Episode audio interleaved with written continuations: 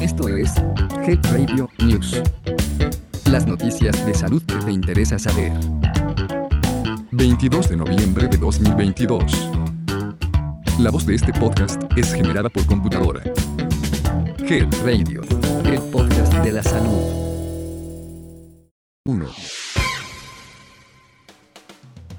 En una nota de la Secretaría de Salud, se comenta que el consumo de ácido fólico previene el padecimiento conocido como espina bífida.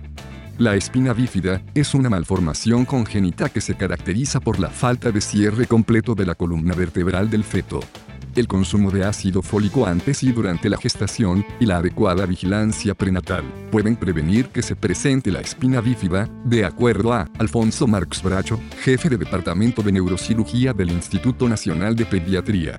El especialista detalló que existen diferentes tipos de espina bífida. La más común es conocida como mielomeningocele, que ocurre en una de cada mil personas recién nacidas. En esta afección congénita, el canal medular está abierto a lo largo de varias vértebras en la parte baja o media de la espalda, los tejidos y nervios quedan expuestos y esto hace que la niña o el niño sea propenso a sufrir infecciones graves. El 21 de noviembre se conmemora el Día Internacional de la Espina Bífida. Este defecto congénito se puede presentar en las primeras tres semanas de gestación, además de la falta de ácido fólico. También influyen factores como diabetes materna, uso de fármacos anticonvulsivantes, como valproato y fenitoína, hipertermia, y la herencia genética. Marx Bracho explicó que la espina bífida provoca discapacidad motora en los miembros inferiores, sensibilidad, hidrocefalia o aumento del tamaño de la cabeza, así como incontinencia urinaria y fecal, y en la mayoría de los casos, incapacidad permanente debido a que la médula no logró formarse adecuadamente.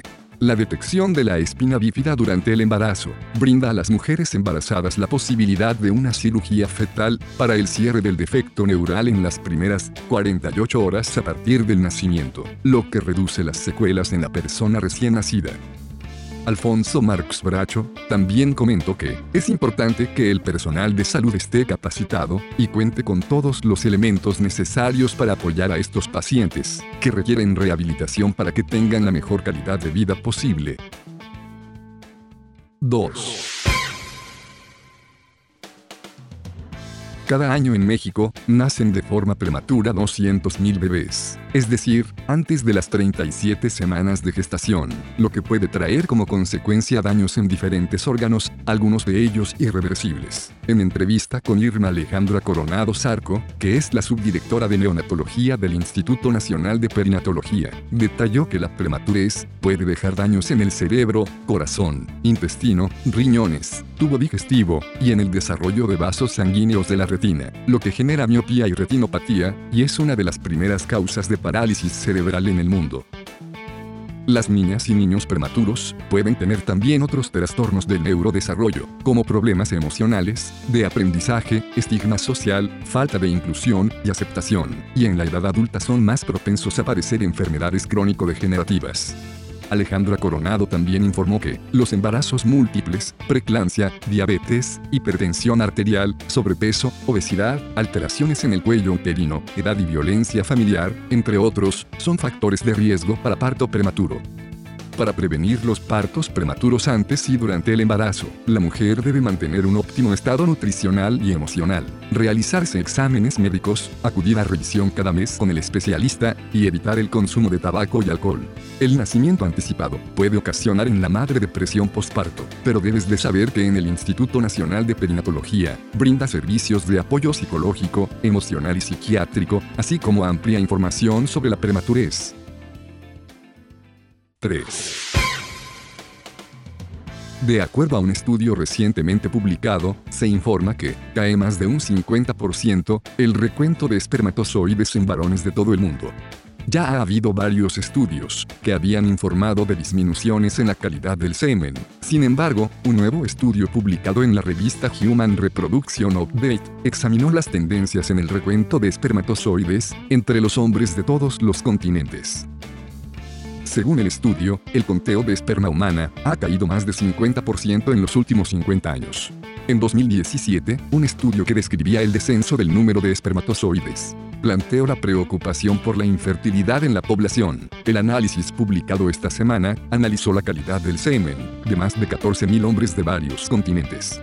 Entre los años de 1973 a 2018, el conteo de esperma cayó un 52%. En ese periodo el conteo caía cerca de 1.16% mensual. Después de 2020, la caída se aceleró a una tasa de 2.64% anualmente en promedio. En 1973 había un promedio de 101 millones de espermatozoides por mililitro de semen, mientras que en 2018 fue de solo 42 millones por mililitro. El autor del estudio, Agai Levine, calificó los resultados como preocupantes porque si bien es cierto que los conteos actuales siguen siendo normales en promedio, existe la posibilidad de que en algún momento lleguen a ser subnormales.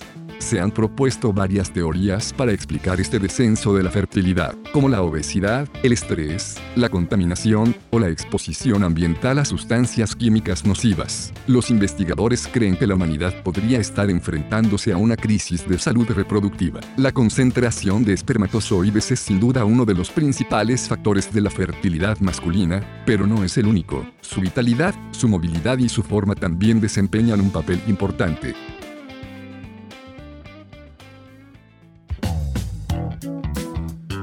Esto fue Head Radio News.